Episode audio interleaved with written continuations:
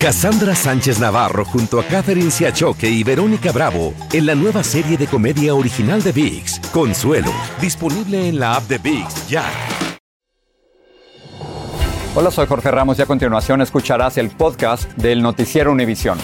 Bienvenidos, soy Ilia Calderón y estas son las historias más importantes del día. La farmacéutica Pfizer le solicitó al gobierno federal autorización de emergencia para aplicar su vacuna a niños de entre 5 y 11 años. 28 millones serían elegibles. El joven de 18 años acusado del tiroteo en una secundaria de Arlington, Texas, salió de la cárcel bajo fianza. Su familia dice que usó el arma para protegerse de quienes le hacían bullying. En Texas se reanudaron los abortos luego de que un juez federal suspendiera la ley estatal que los prohibía. Dijo que el gobierno tejano privó a las mujeres del control sobre sus vidas que protege la Constitución. Y activistas e inmigrantes se manifestaron en distintas ciudades para pedirles a los demócratas que hagan algo para regularizar a millones de inmigrantes indocumentados. En un acto de desobediencia civil, 50 se hicieron arrestar frente a la Casa Blanca. Que se hagan hechos a favor de nuestra comunidad y porque hay una oportunidad y tenemos que forzar a la vicepresidenta a usar su poder político.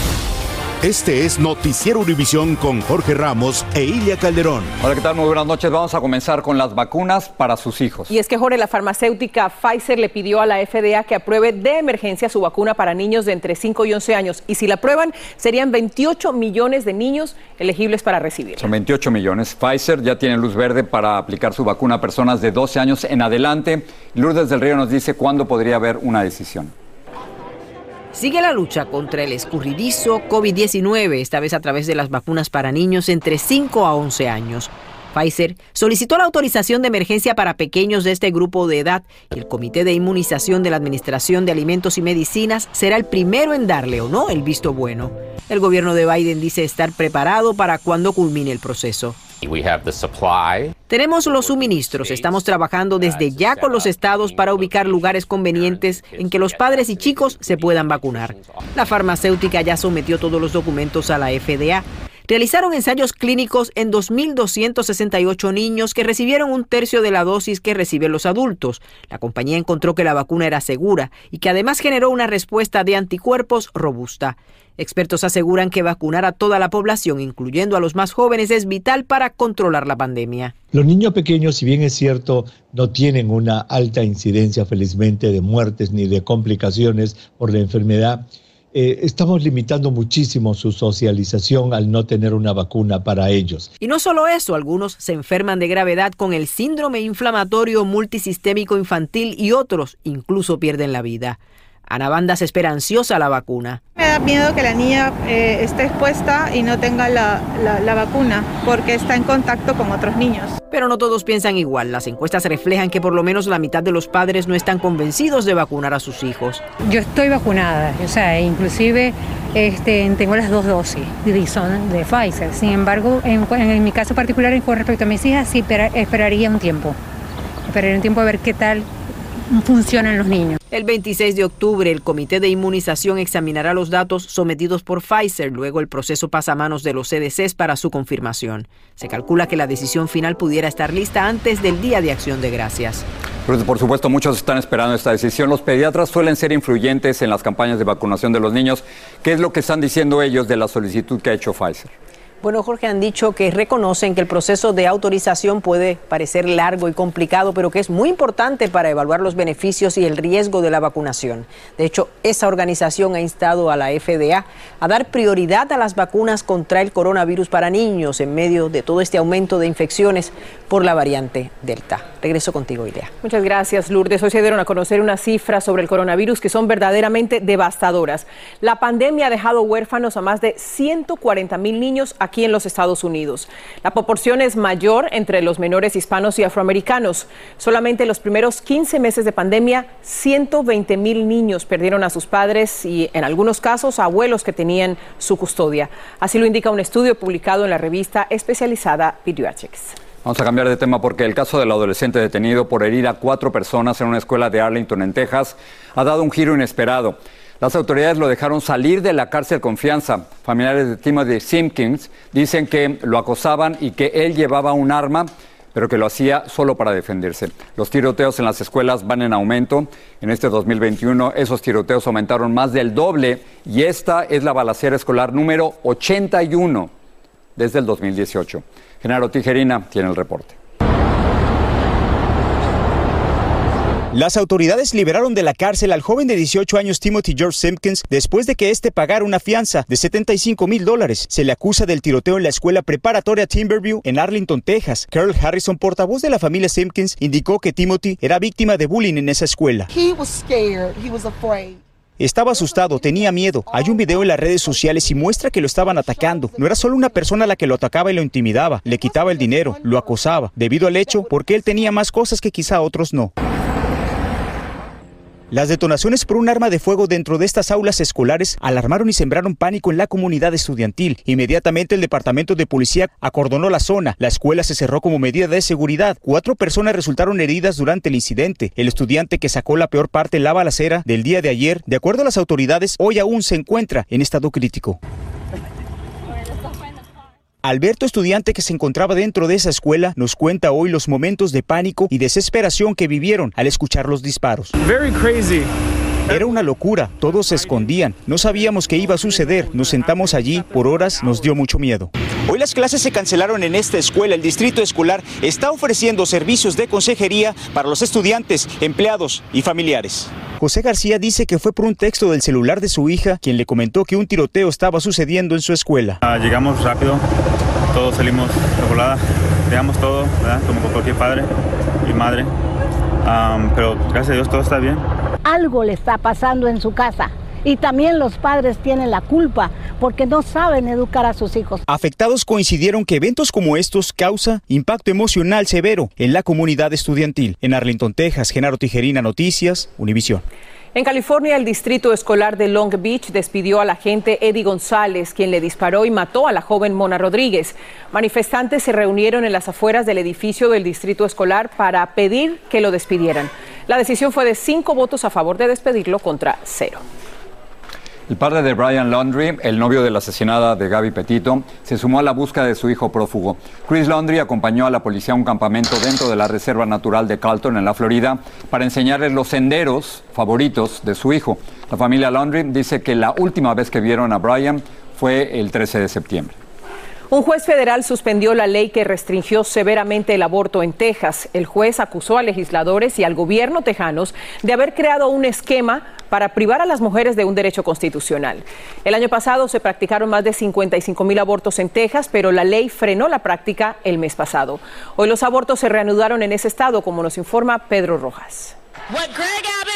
Las voces de miles de manifestantes que el fin de semana se alzaron en contra de una ley de Texas que prohíbe el aborto después de seis semanas de embarazo y permite demandar a proveedores, amigos o familiares que faciliten ese procedimiento fueron escuchadas por un juez federal de Texas, quien suspendió la norma. Activistas denuncian la ley. Y estas demandas son completamente frívolas porque si no hay ninguna razón que traen la demanda, aún vamos a tener que defendernos con abogados. Se llama Ley del Latido del Corazón y desde que se adoptó el primero de septiembre ha provocado que tejanas viajen a estados vecinos para buscar asistencia. Una representante de Plan Parenthood en Colorado dijo que su oficina tiene un aumento de 520% de pacientes tejanas. Desde que la Corte Suprema de México despenalizó el aborto, muchas mujeres que residen cerca de la frontera cruzan a ese país para comprar medicamentos o buscar asistencia. En McAllen, una activista en favor de la vida salió a caminar y rezar alrededor de una de las clínicas de Whole Woman's Health, que volvió hoy a practicar abortos en Texas. Los tejanos debemos decidir cuándo el aborto es legal en nuestro estado, exclamó Mary Ann McGee. La vicepresidenta de la institución médica explicó cómo volvieron a funcionar. Empezamos entonces a ofrecer servicios a quienes podrían recibirlos.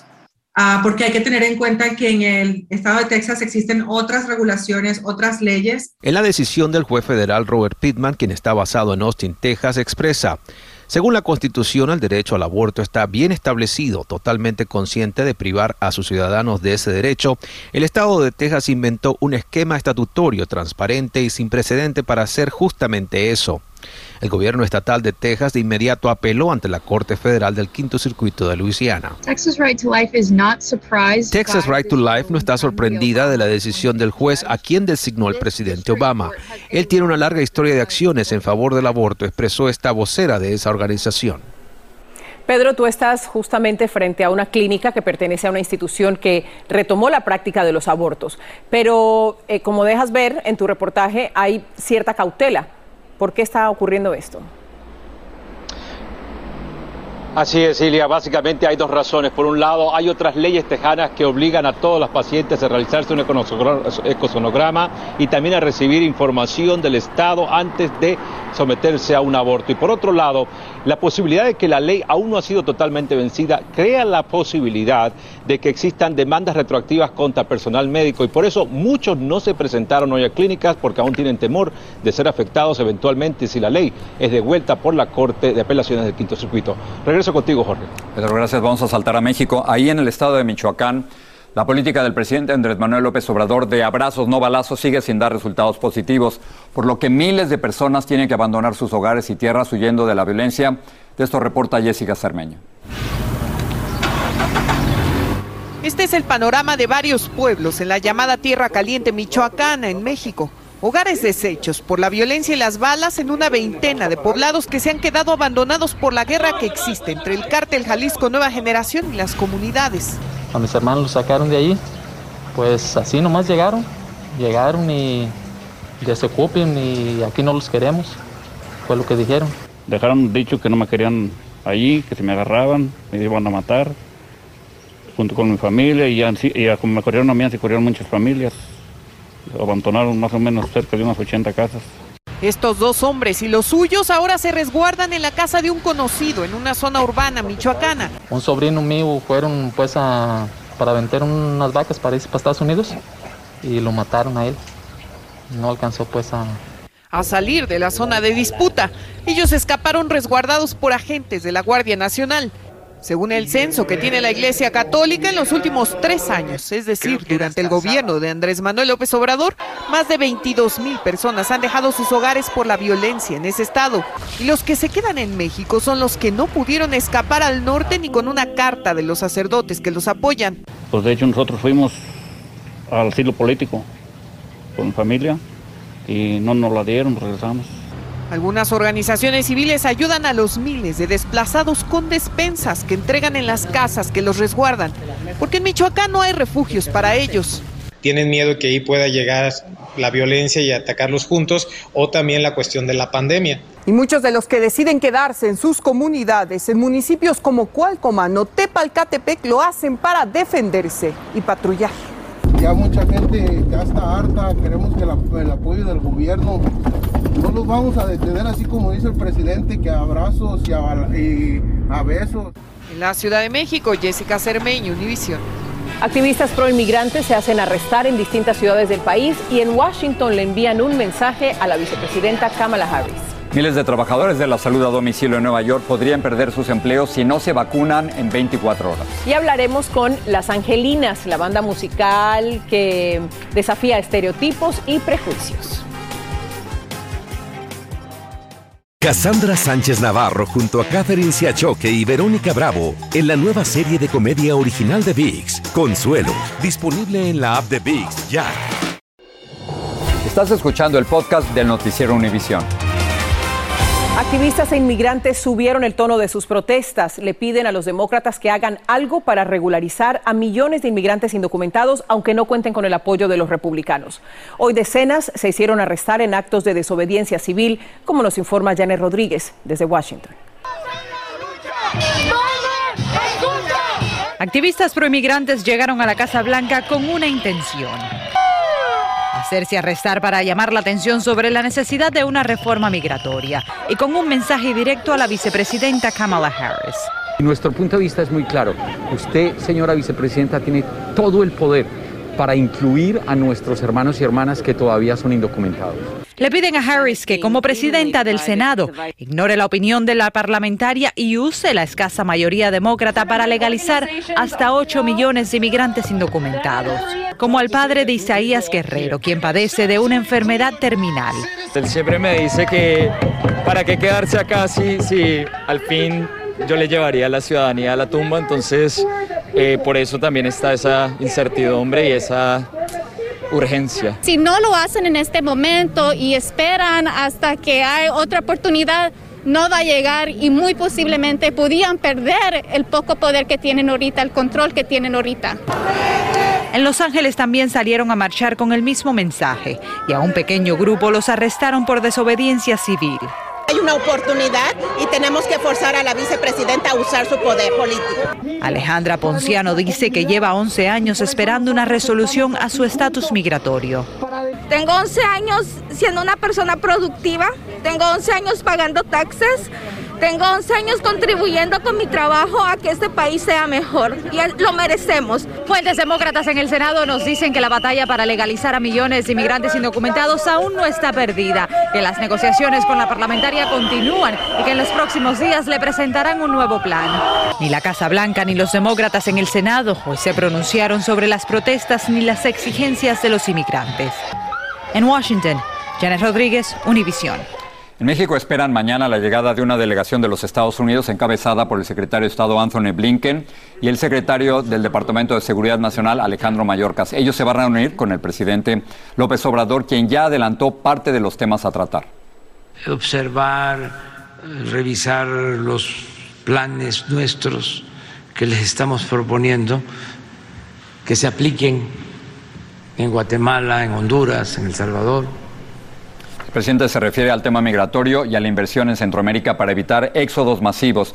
En el encuentro se va a abordar también el tráfico ilegal de armas de los Estados Unidos a México.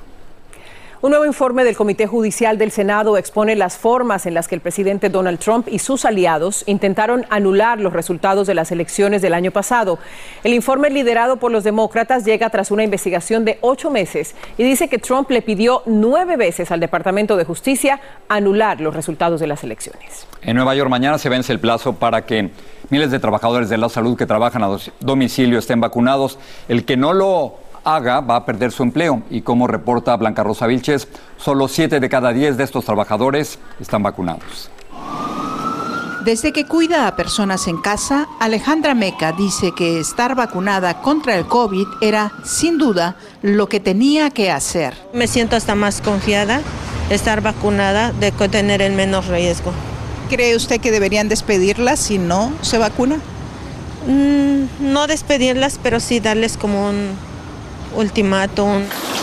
En Nueva York, 250 mil trabajadores de salud a domicilio tendrán que vacunarse y mañana se vence el plazo para que lo hagan.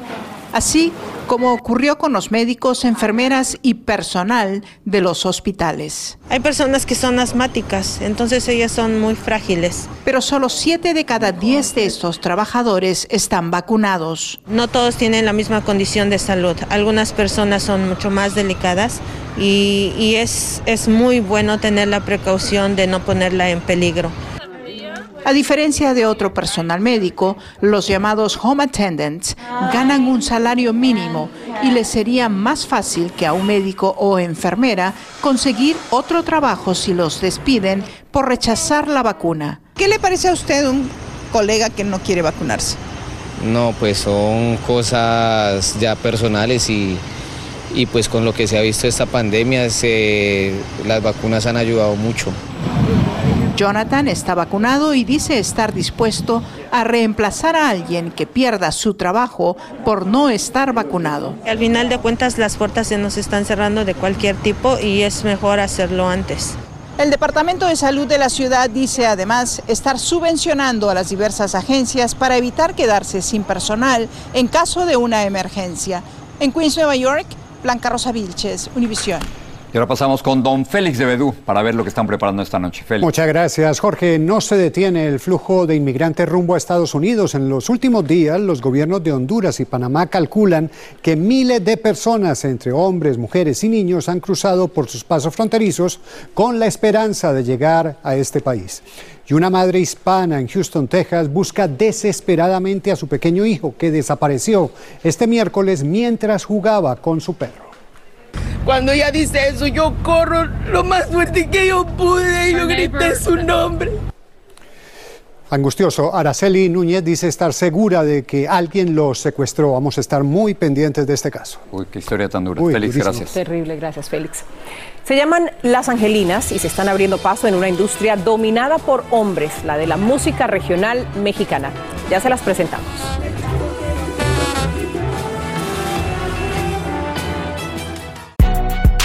Si no sabes que el Spicy McCrispy tiene Spicy Pepper Sauce en el pan de arriba y en el pan de abajo, ¿qué sabes tú de la vida? Para, pa, pa, pa. Cassandra Sánchez Navarro junto a Catherine Siachoque y Verónica Bravo en la nueva serie de comedia original de VIX, Consuelo, disponible en la app de VIX ya. Sigue este podcast en las redes sociales de Univision Noticias y déjanos tus comentarios. Google y YouTube anunciaron que prohibirán todo tipo de publicidad o mensaje pagado que niegue la crisis climática. Se incluyen en la prohibición las teorías de conspiración, las opiniones de negacionistas y quienes niegan que la actividad humana contamina. La medida se considera una de las más radicales para evitar la desinformación sobre este tema. Eso está muy interesante. La NASA quiere estrellar, estrellar un cohete en contra de un asteroide. Esta primera prueba de defensa planetaria ocurriría a finales de noviembre. Lanzarán un cohete SpaceX Falcon desde California en contra de un asteroide llamado Dimorphos. Se trata de ver si es posible cambiar su órbita estrellando el cohete en contra de él. Si funciona esta técnica de impacto, podría usarse para cambiar el rumbo de cualquier roca espacial que amenace al planeta Tierra. Eso suena a ciencia ficción. No, pero como hemos avanzado, te iba a decir, o sea, Ahí va el control nunca lo hubiéramos imaginado. ¿Qué tal si nos despedimos con Vámonos. música? Un grupo de jóvenes de raíces hispanas, nacidas en Los Ángeles, están rompiendo todas las reglas. Se trata de una banda de música regional mexicana integrada solo por mujeres. Con ustedes, Las Angelinas. En una industria dominada por los hombres están las angelinas. Veo gente y me dicen, ¿y en qué trabajas? Y yo, oh, toco en una banda. Y como a veces se les hace chistoso, a veces no, a veces reaccionan de un modo como, ¿cómo en una banda? Y yo, sí. ¿Y qué tocas? Y yo, trombón. Y menos lo asimilan. Ya sea en grandes presentaciones o en una fiesta familiar, es la reacción que reciben las integrantes de esta banda de música regional mexicana. Otras mujeres pues reconocen nuestro talento y se sienten orgullosas pues de que algo que es muy común para hombres, también las mujeres lo hacen. Tienen entre 16 y 32 años, algunas son hermanas, en su mayoría hijas de inmigrantes y nacidas en Los Ángeles. Ellas crecieron orgullosas de sus raíces y con amor a la música que se escuchaba en casa. A ir como a eventos grandes con bandas grandes y viendo que si ellos lo pueden hacer, pues yo también. Su pasión por la música empezó desde que eran niñas. Laura tocaba con su papá desde los 12 años y N. Saucedo tiene un título universitario en música.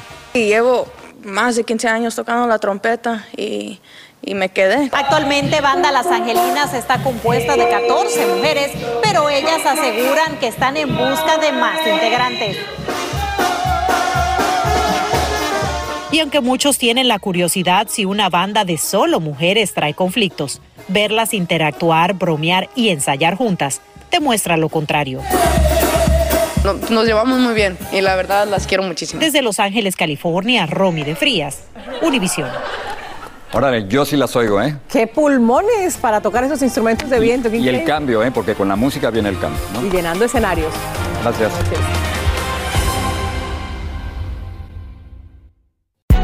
Hay gente a la que le encanta el McCrispy y hay gente que nunca ha probado el McCrispy. Pero todavía no conocemos a nadie que lo haya probado y no le guste. Para pa pa. Cassandra Sánchez Navarro junto a Catherine Siachoque y Verónica Bravo en la nueva serie de comedia original de VIX, Consuelo, disponible en la app de VIX ya.